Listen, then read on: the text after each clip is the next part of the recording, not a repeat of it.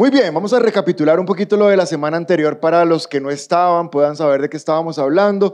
Domingo anterior fue el domingo de resurrección, Pascua, como queramos llamarlo, y estuvimos hablando acerca de los dos ladrones que estaban crucificados al lado de Jesús.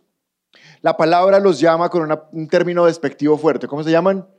Criminales. Eran criminales, pero dijimos que esos dos criminales nos representan a nosotros. Todos nosotros estamos representados en esos dos criminales antes de recibir a Jesús.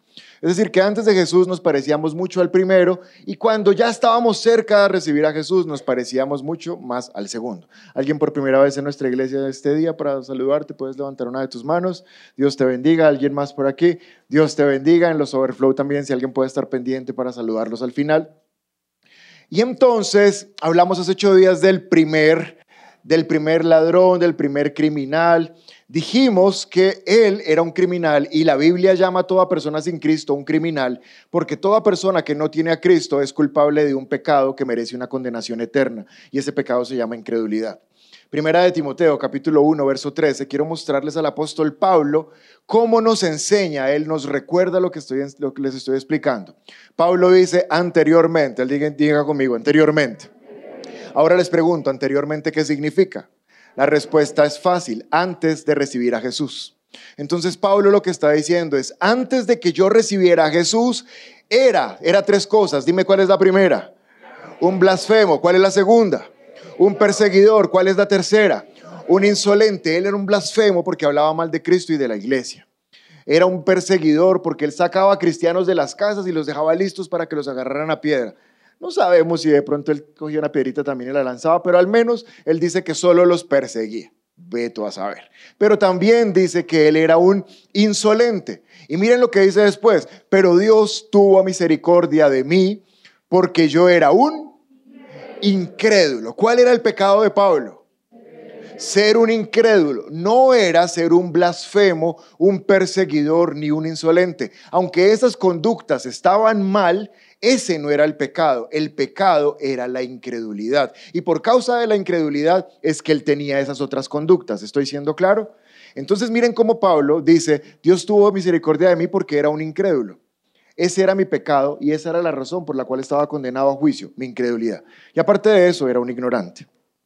Hablamos también del primer eh, criminal hace ocho días, no solamente que era un criminal que estaba condenado a muerte, sino que era un burlón de Dios, ¿se acuerdan? Él se burlaba de Dios. Y la mayor burla a Dios se llama pecado. Esa es la mayor burla que le podemos hacer a Dios. También era una persona que no podía entrar al cielo porque él no entendía la salvación. Él le dijo a Jesús, Jesús, sálvame, pero realmente no estaba pidiendo salvación eterna, sino que lo bajara de la cruz para seguir haciendo sus pilatunas. Porque una persona sin Cristo no tiene la capacidad de percibir que se muere y se va a un lugar malo y que hay posibilidad de no ir, sino de ir a un lugar bueno. También dijimos de este criminal que no tenía la capacidad de arrepentirse, porque el arrepentimiento está reservado para aquella persona que quiere recibir a Jesús. El arrepentimiento implica recibir a Cristo, nacer de nuevo, tener el Espíritu Santo, comprender la palabra y renovar la mente conforme a lo que la palabra nos dice. Si no está Cristo, no hay arrepentimiento, lo que hay es remordimiento. Y por último dijimos que este criminal no tenía temor de Dios. Y si quieres saber de temor de Dios, llevo un mes los miércoles enseñando temor de Dios, te puedes conectar y ahí sabes que es temor de Dios. Pero les dije que si había suficiente insistencia iba a predicar del segundo criminal. Y adivinen qué. Nadie escribió nada, pero igual voy a predicar de este criminal. Porque nadie dijo como, ay, sí, predique, pero igual yo lo quiero hacer. ¿Listo? Voy a hablar del segundo criminal, del segundo que estaba colgado al lado de Jesús, y este hombre me parece algo sobrenatural. ¿Por qué? Porque en minutos, yo no sé si en segundos, pasó de ser un criminal a un predicador de la palabra. De hecho, no solamente fue un predicador, sino un evangelista, porque vio a su, a su amigo criminal que estaba mal y le predicó la palabra, le dijo que hubo, arrepiéntase, tema a Dios, se va a morir, se va para el infierno. Eso es un evangelista. Un evangelista es una persona que hace consciente a los que le escuchan que si no reciben a Cristo se van a ir para el infierno. Y me parece tremendo, yo siempre ah, me había comparado con este criminal en una comparación mala, necia, torpe, hoy la reconozco, me arrepiento, porque yo siempre he pensado, bueno, cuando uno dedica su vida a Dios, Cuando uno pasa años predicando la palabra, 10, 15 años estudiando, eh, no, yo decía, no es posible que yo vaya a llegar al cielo y vaya a recibir la misma recompensa que este señor que se murió en la cruz, se salvó tres minutos antes que yo. O sea, bien que se salvó, pero a mí mi recompensa de 10, 15 años, 20 de predicar la palabra. No podemos recibir lo mismo. Pero estudiando este tema, el Espíritu Santo me dijo, Él tuvo solo un encargo, fue predicarle al otro ladrón. Y lo hizo al 100%. Así que muchas personas pueden ser salvas de mucho tiempo y el encargo que se les dio, a pesar de que fueron cristianos 20 años, ese encargo no lo cumplieron. Entonces, pilas. Este criminal de la cruz nos va a dar hoy una, cátedra de soteriología. Bien, eso, es lo que quería. Esas caras de sote, sote, ¿qué? En la primera reunión alguien dijo, ¿eso es con Z o con S? ¿Ustedes qué dicen? Que se están burlando de ese pues con Z, obvio que no, con S. Soteriología es la rama de la teología que estudia la salvación del ser humano. ¿Listo? Oh, todos juntos, un, dos, tres. Oh, para que quede bonito en la grabación. Soteriología. Y este criminal nos va a dar una cátedra de soteriología. Se volvió un experto en salvación. El título de la palabra de hoy es Siete confesiones de un criminal para no ser condenado. Eh, ¿La película de la semana anterior la encontraron en Netflix? ¿Quién la buscó? Sean sinceros. Porque a mí me escribieron, ay, ¿cuál es la película? Bueno, quiero decirles, no era una película, era el título de la prédica. Será una película, ya me pidieron el guion y todo, pero no ha salido. Y esta es la parte 2 de esa película. Siete confesiones de un criminal para no ser condenado. Lucas 23, 39 al 44. Dice la palabra de Dios. Uno de los criminales, específicamente del que hablamos la semana anterior, allí colgado empezó a insultarlo. ¿No eres tú el Cristo? Pues sálvate y sálvanos a nosotros. Pero el otro criminal lo reprendió. Ni siquiera temor de Dios tienes, aunque sufres la misma condena. En nuestro caso, el castigo es justo pues sufrimos lo que merecen nuestros delitos, pero este, en cambio, no ha hecho nada malo. Y luego dijo Jesús, acuérdate de mí cuando vengas en tu reino. Y Jesús le respondió, te aseguro que hoy estarás conmigo. ¿En dónde? En el paraíso. Siete confesiones. ¿Qué significan confesiones? De la boca del segundo criminal salieron siete cosas que estando a punto de irse al infierno, lo sacaron y lo mandaron para el cielo. En minutos, yo creo que esta conversación debió demorar tres minutos. En tres minutos dijo siete cosas que lo salvaron del infierno y las vamos a estudiar esta mañana. Primer versículo dice en el 40. 23:40, pero el otro criminal lo reprendió, ni siquiera temor de Dios tienes, aunque sufres la misma condena. Vamos, iglesia, ahí conmigo, aunque sufres la misma condena. Una vez más, aunque sufres la misma condena. ¿La misma condena de quién? Está en el versículo, léanlo con calma, tómense su tiempo, 10 segundos, y ahora dime, ¿la misma condena de quién? ¿La misma condena de Jesús? ¿Cuántos de acuerdo con eso? No. ¿Del primer criminal? ¿Cuántos con esa, con esa hipótesis? Mal, re mal. ¿Alguien con otra hipótesis? Leamos.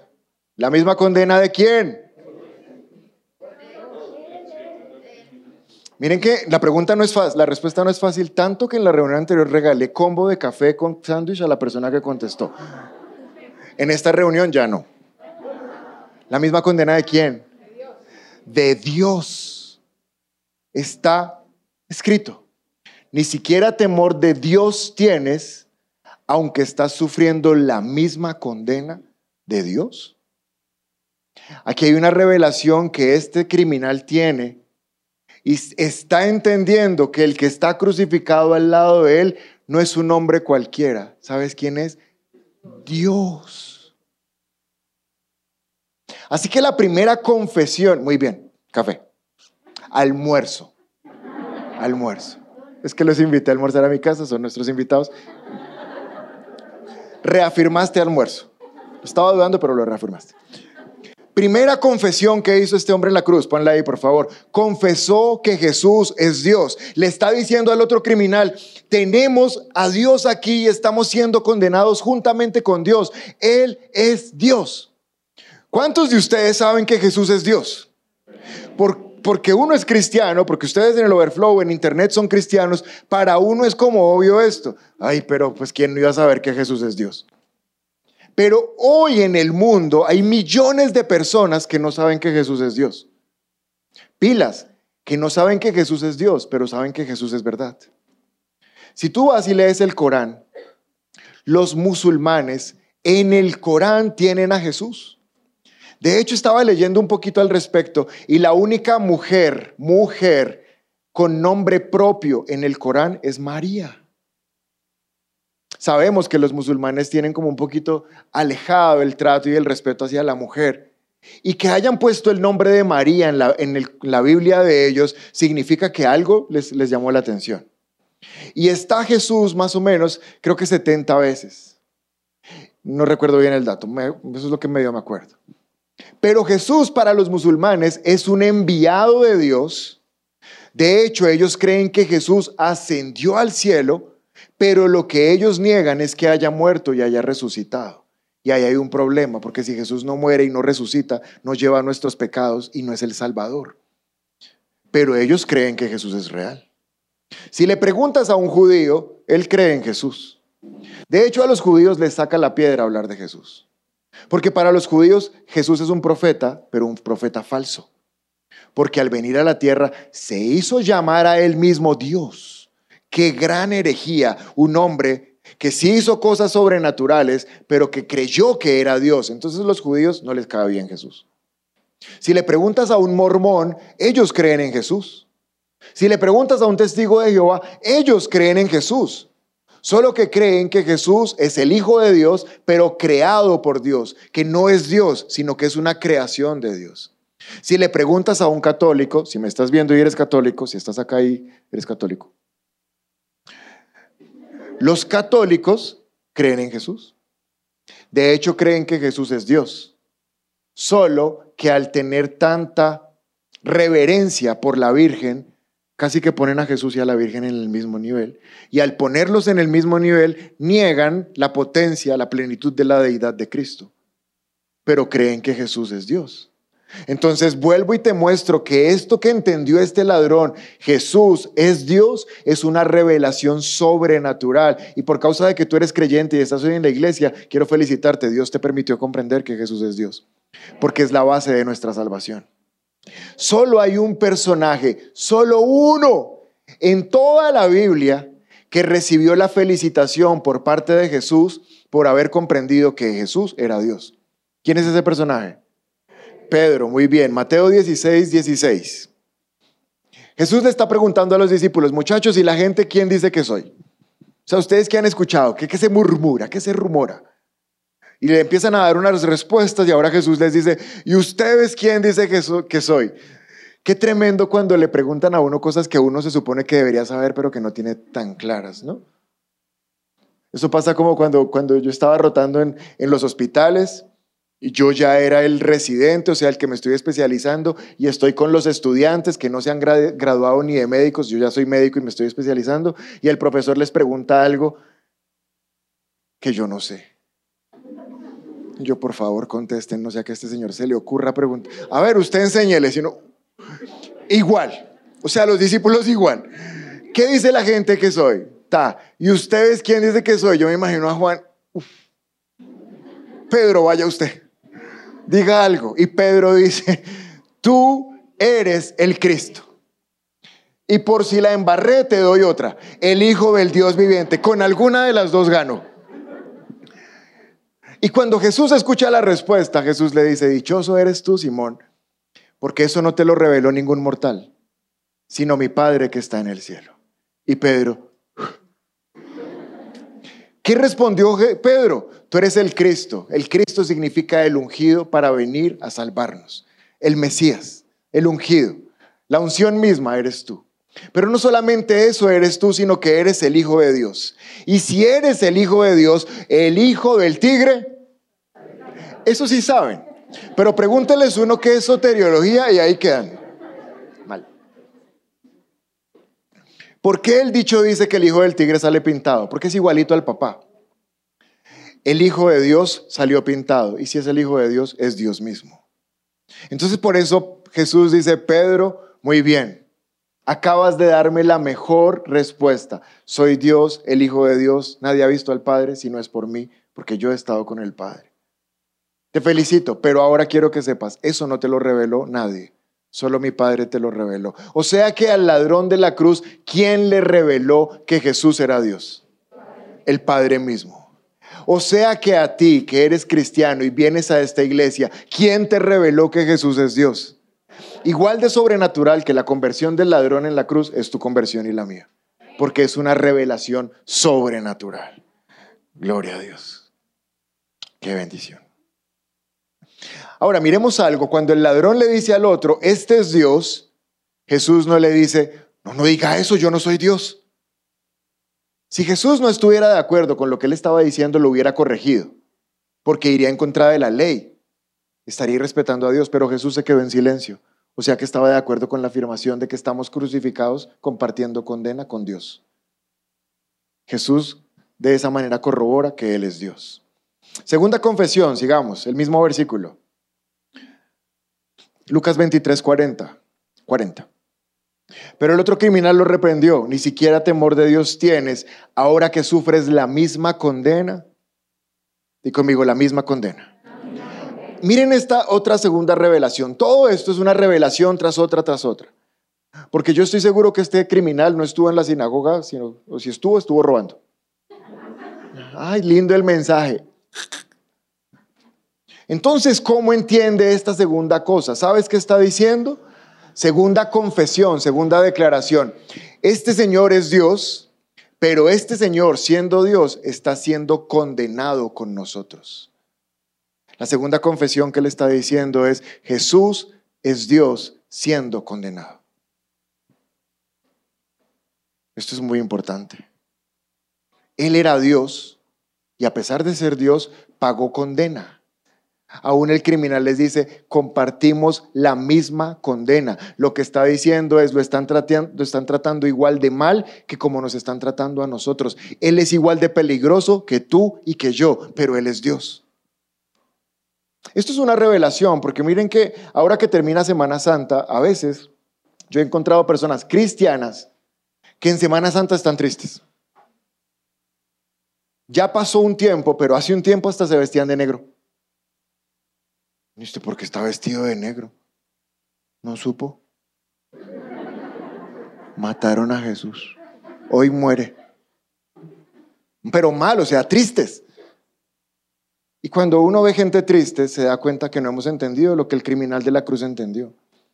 La cruz no es una derrota, es la mayor victoria de la humanidad. Porque si no es por la cruz, tú y yo no estamos hoy aquí. La cruz era necesaria.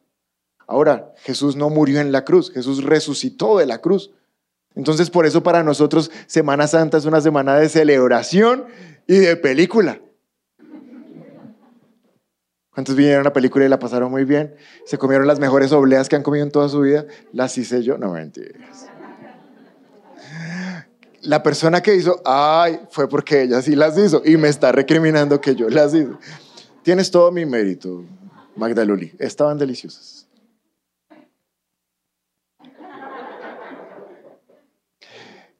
Segunda revelación de este criminal. Dios está siendo condenado al lado nuestro porque es necesario que Dios sea condenado al lado nuestro porque no hay otra opción. Filipenses 2.6 dice, aunque era Dios, no consideró el ser igual a Dios como algo a que aferrarse. En cambio, renunció a sus privilegios divinos y se humilló a sí mismo en obediencia a Dios y murió en una cruz como morían los criminales. Era necesario que el que era Dios dejara el lugar divino Dios y muriera por nosotros, porque de otra manera no había salvación. Y esa es la segunda confesión que todo ex criminal o todo criminal debe hacer para volverse un ex criminal. Dios pagó lo que yo tenía que pagar. Porque no fue simplemente que, ay, se me desapareció el pecado, no sé qué se me hizo. No, tu pecado, tu pecado fue pago, solo que lo pagó otro. Pero sí fue pago. Es como cuando uno, cuando un tiempo dictaba clase en Bogotá y salíamos a almorzar y teníamos clase otra vez en la tarde, era en, el, centro de entrenamiento bíblico, y nos íbamos con los pastores a almorzar a un restaurante cerca. Y había una señora que siempre, de ahí de las clases, se iba detrás y almorzaba en el mismo sitio que uno almorzaba. Y cuando nos íbamos a ir todos los días, de todos los sábados de clase, ¿no cuánto se debe? No, señor, ya una señora pagó. ¿En serio? Bueno, gracias. Ahora, no fue que no cobraron esos almuerzos, fue que otra persona los pagó. Para mí fueron gratis, pero para ella no. ¿Estás entendiendo? Entonces ya el otro sábado uno decía, ¿vino? Sí. Ah, bueno, ¿qué hay hoy en la carta? Almuerzo ejecutivo. No, hoy carta, carta. bueno, sigamos. Serios, serios. Lucas 23, 41. Tercera confesión, la primera, Jesús es Dios. La segunda, Dios está siendo condenado con nosotros, compartimos condena. La tercera, Lucas 23, 41. Miren lo que dice este hombre. En nuestro caso, el castigo es justo, le está diciendo al otro, al boti, digamos, al botija.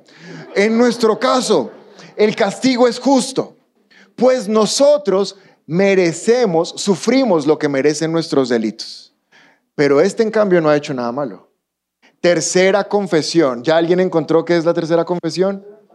¿Qué confesó? Bueno, yo creo que ustedes están diciendo que confesó sus pecados. ¿Sí? ¿Eso fue lo que dijeron? Porque eso fue lo que hizo. Confesó su pecado.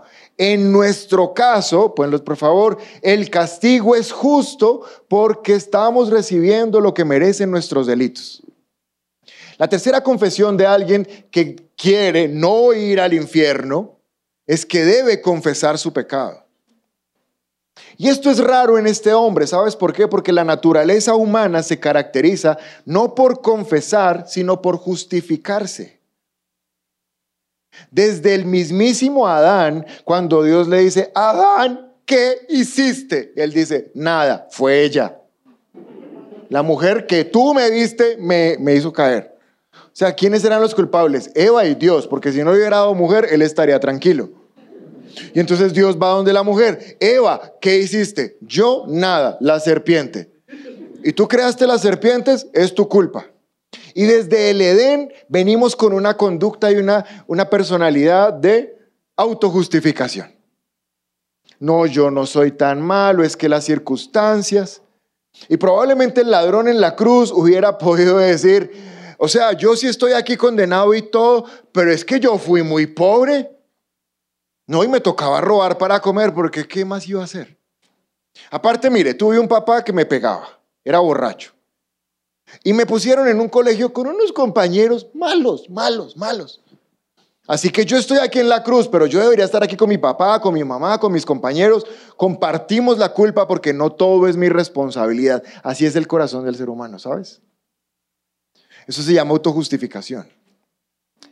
Mírame un segundo, el problema de la autojustificación es que al no reconocer mis errores, no reconozco que necesito arreglarlos, porque yo no soy tan malo y la culpa no es mía. Y eso pasa todavía aún entre creyentes que no son tan malos y la culpa es de la esposa y la culpa es de los hijos pero ¿y qué tanto es tu responsabilidad? ¿Hasta dónde llegas tú? Pues este hombre a mí me sorprende, porque pudiéndole decir a Jesús, Jesús, es que pobrecito yo, tú sí supiste, tú como eres Dios, tú sí supiste todo lo que me tocó. Duro, la vida dura. Pero ¿sabes qué dice él? Esto que me está pasando, esta cruz que estoy llevando, me la merezco. Y es completamente justa y está acorde al nivel de mi delito. Qué tipo tan espectacular. Está recibiendo la pena máxima de la época y está diciendo, pues es que así de mal me comporté y me la merezco. Porque Proverbios 28:13 dice que el que encubre sus pecados jamás prospera. Pero el que los confiesa y los deja, haya perdón. ¿Alguien aquí cree que Dios quiere prosperarlos? ¿Cuántos saben que tu Padre te ama y quiere prosperarte? Pues aquí dice que los que encubren pecado no prosperan. Y, Dios ha puesto algo en mi corazón que es adicional a la predica, o sea, Por la ofrenda van ambas cosas. No es la prédica, sino es un plus que voy a darles esta mañana. ¿Sabes que Dios puso en mi corazón desde la primera reunión que aquí debemos saber muchos encubriendo cosas? Encubriendo cosas con una doble cara, con un doble discurso. Y el Espíritu Santo me dijo, mientras haya encubrimiento, no hay prosperidad. Porque el que encubre sus pecados no prosperará. Pero no solo me dijo eso porque hay buenas noticias. Lo que el Espíritu puso en mi corazón fue, quiero que le digas a la iglesia que si están encubriendo cosas, dentro de poco serán descubiertos. Porque los amo tanto que los quiero prosperar. Pero su encubrimiento va en contra de mi prosperidad. Por eso necesito que las cosas salgan a la luz. Entonces, en el nombre de Jesús, dile a tu vecino, serás descubierto. Qué bendición, ¿no? Porque se necesita confesar el pecado para poder recibir el perdón. Si no hay conciencia de pecado, no hay conciencia de perdón. Pero este ladrón, este criminal en la cruz, confesó su pecado. Número cuatro, cuarta confesión, mismo versículo. 41. En nuestro caso el castigo es justo y sufrimos lo que merecemos. Pero este, ¿quién es este? Dios, Jesús, está perfecto. Jesús, este, no ha hecho nada malo. Otras versiones dicen algo mucho mejor. Este es inocente. Es inocente. Este es inocente. Estamos en la cuarta confesión y esa es la cuarta confesión. Jesús es inocente. Este hombre confiesa que Jesús era inocente. Ahora, ¿cómo sabe que ese señor que está ahí, que conoce apenas hace horas, es inocente? Es una revelación de Dios. Él es inocente. ¿Por qué será importante saber que Jesús era inocente? Bueno, primero, ¿sabemos que Jesús es inocente? ¿Por qué sabemos? Primera de Pedro 3:18 dice, me gusta mucho leerlo de Pedro porque Pedro fue el que lo traicionó. Y ahora después de que se arrepiente de haberlo traicionado, sale a defenderlo con versículos como este. Primera de Pedro 3:18. Cristo sufrió por nuestros pecados una sola vez y para siempre. Él nunca pecó. Pedro así como con rabia. Sí, yo lo negué, pero él nunca pecó. Él murió por los pecadores para llevarlos a salvo con Dios. Primera de Pedro 2:22, otro pasaje del mismo Pedro. Él nunca pecó y jamás engañó a nadie. Me gusta que Pedro ponga el engaño, porque para muchos el engaño son pecaditos pero chiquitos. No es que era una mentira, mentira pero blanquito, blanquito, blanquito. Y Pedro dice, ni siquiera mentiras blancas dijo Jesús.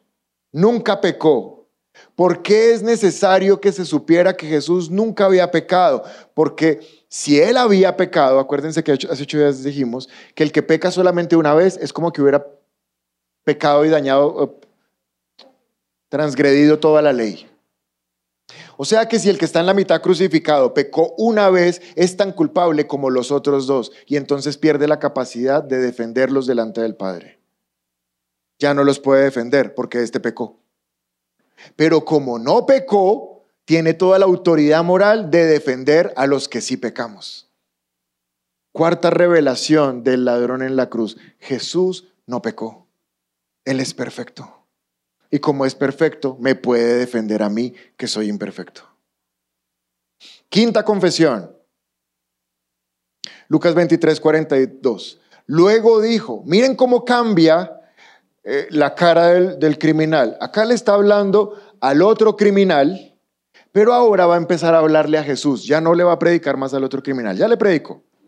Ahora va a empezar a hablar con Jesús. Lucas 23, 42. Y luego dijo, Jesús, acuérdate de mí cuando vengas en tu reino. Quinta declaración. ¿Cuál fue la quinta declaración del... del... Acuérdate de mí cuando vengas en tu reino. Exactamente esa no es la quinta declaración. Porque ahí no dice eso. Pero les voy a dar una segunda oportunidad, porque Dios siempre nos da una segunda oportunidad. ¿Qué le dijo el ladrón a Jesús?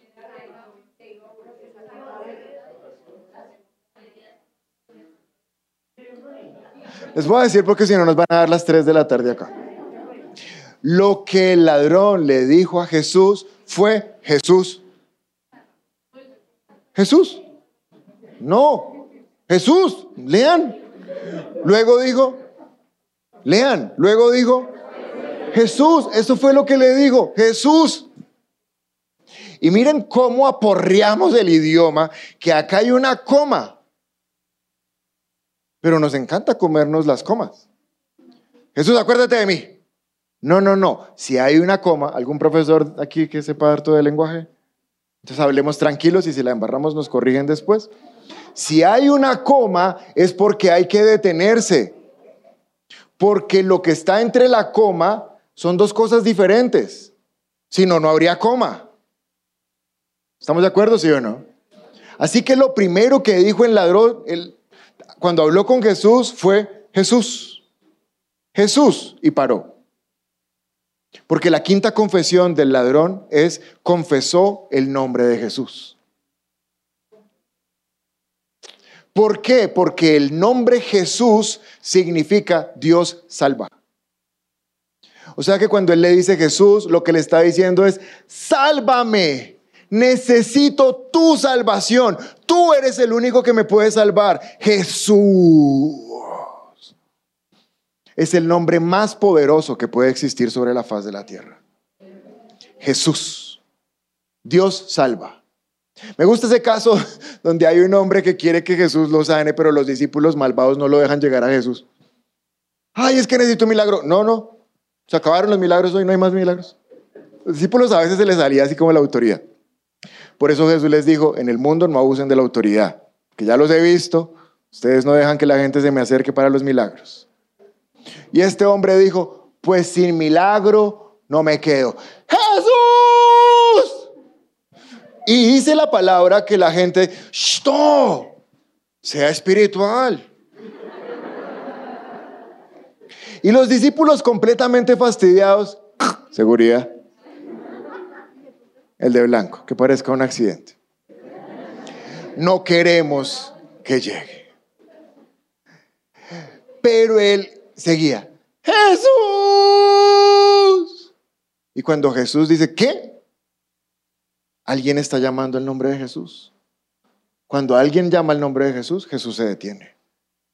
Y Jesús salva a aquella persona que diga el nombre de Jesús. Porque la palabra de Dios dice, solo en Jesús, solo en su nombre hay salvación.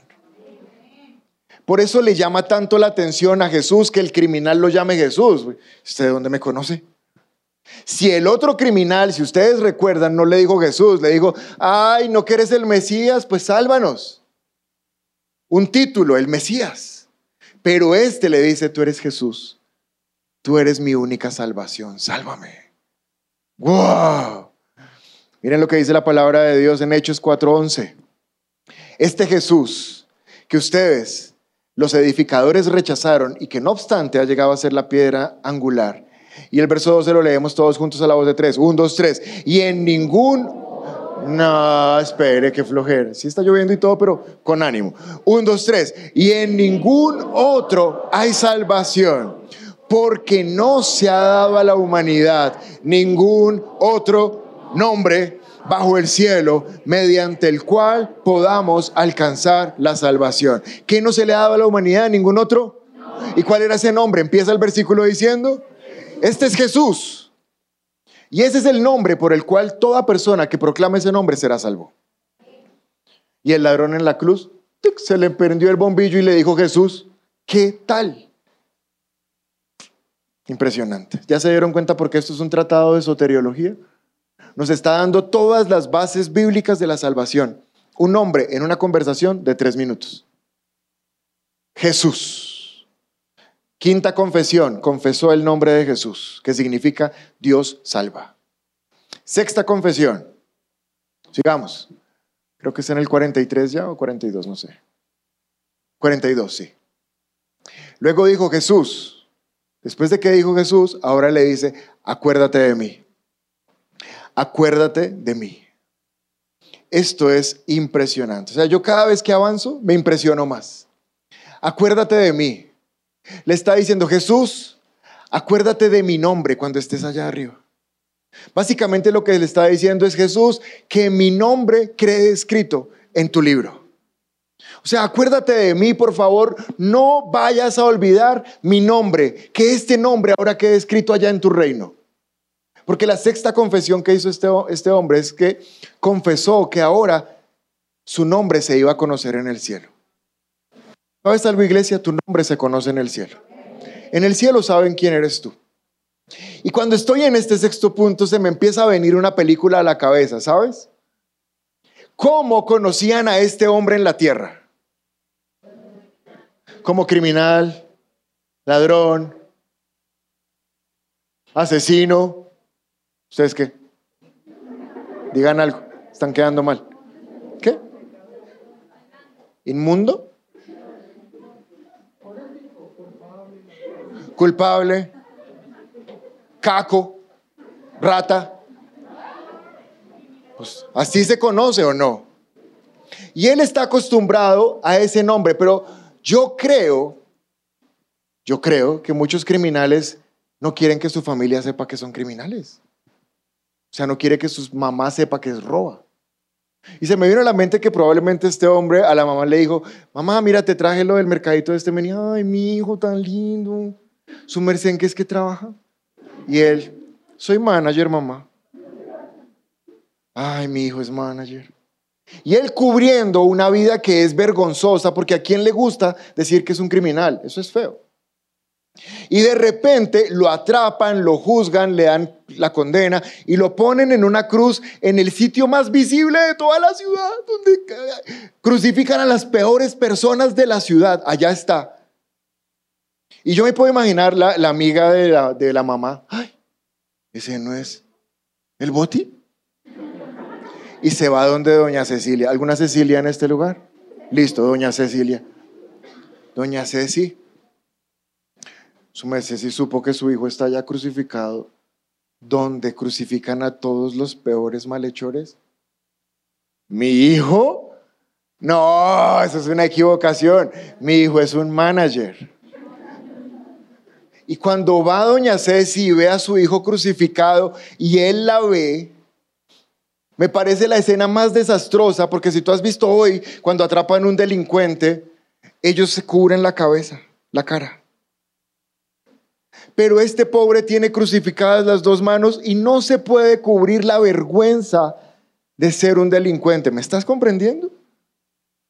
O sea que toda su identidad, toda su reputación en la tierra es desastrosa. Pero ahora tiene a Jesús al lado y le dice, ¿sabes qué Jesús? Te pido que mi nombre sea conocido en el cielo. Pero que por favor en el cielo no me conozcan como me conocen en la tierra. No me gusta como me conocen en la tierra. En la tierra no me gusta lo que soy. Y yo puedo imaginarme la cara tierna de Jesús diciéndole, ¿sabes, Boti? en el cielo no serás conocido como un delincuente, serás conocido como un hijo de Dios. Serás conocido como un hombre que en los tres minutos de vida que tuvo le predicó a su amigo y trató de salvarlo. Serás conocido como un evangelista. Y en dos mil años, en una hermosa iglesia de un pequeño pueblo colonial, de un, de un país hermoso llamado Colombia, estarán hablando de ti. Gloria a Dios.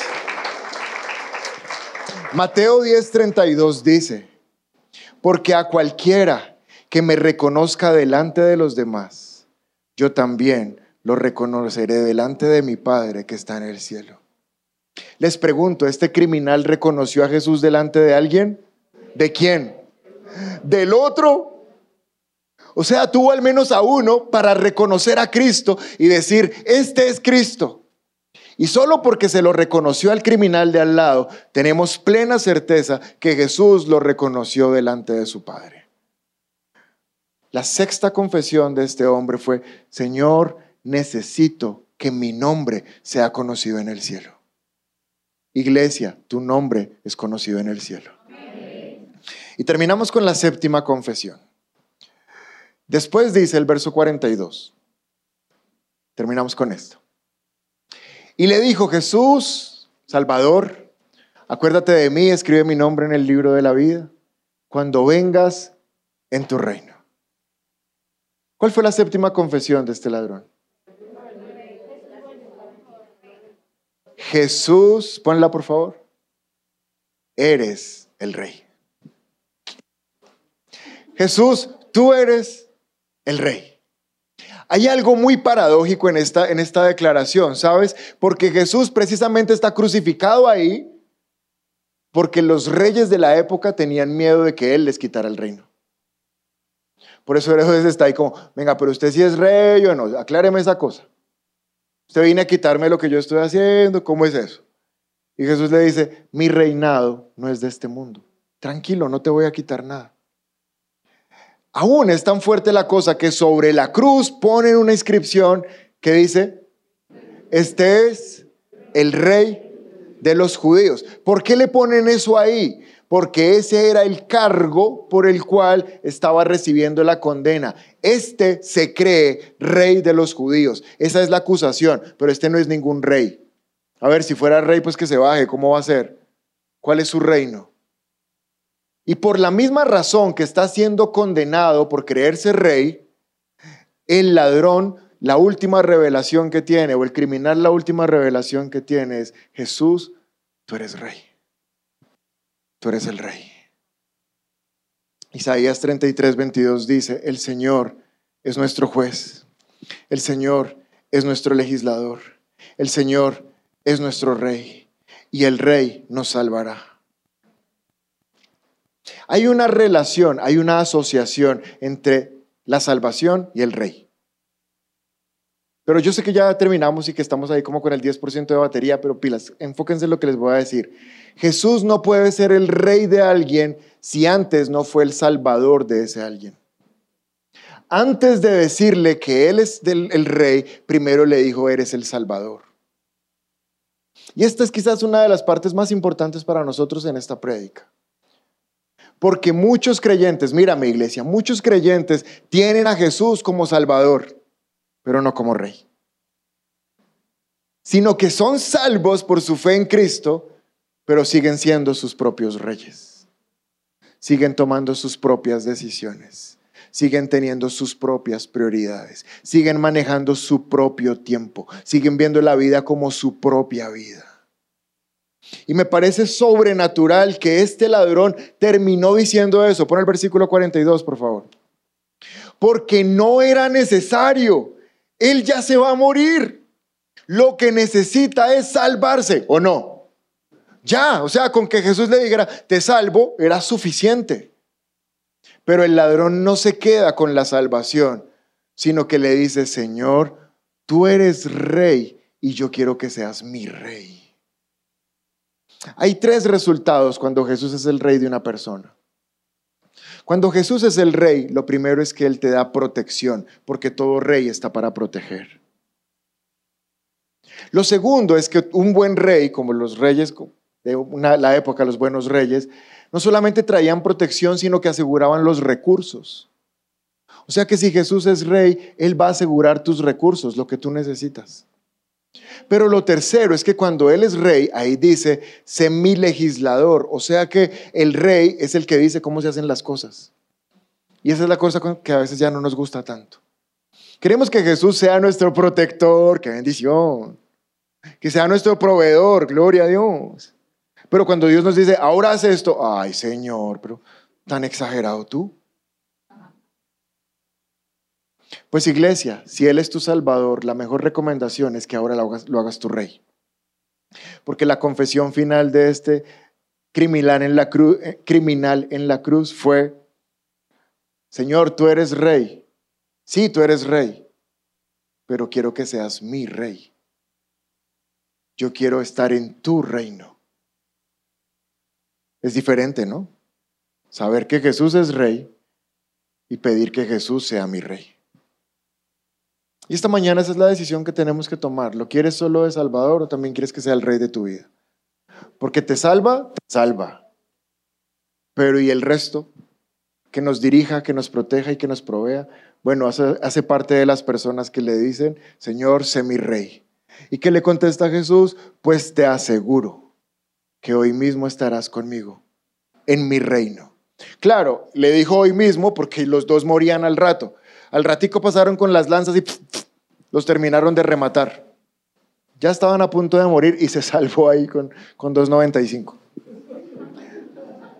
Pero a nosotros hoy nos dice lo mismo. Hoy estarás en mi reino, no porque te vas a morir, sino porque entras a ser parte de mi reino y yo a ser tu rey. Qué bendición. Vamos a orar, puedes ponerte de pie, por favor. ¿Alguien cree que este, este ladrón de la cruz es un buen predicador? Tremendo mensaje. No sé ustedes, pero yo llego al cielo y entrevista con él unas dos horas. Venga, ¿usted cómo fue? ¿Cómo entendió eso de que Jesús era Dios? Es que eso era difícil. Sí tengo muchas ganas de que él me cuente primera vez que te conectas con nuestra iglesia y quieres aceptar a Jesús en tu corazón, te invitamos a que des clic en este video. También queremos conocerte, así que te invitamos a que nos dejes todos tus datos personales en nuestro sitio web. Por último, si quieres ver nuestro último video, te invitamos a dar clic aquí. Recuerda suscribirte, activar las notificaciones y seguirnos en todas nuestras redes sociales. Somos un lugar cerca de ti y trabajamos por una nueva generación.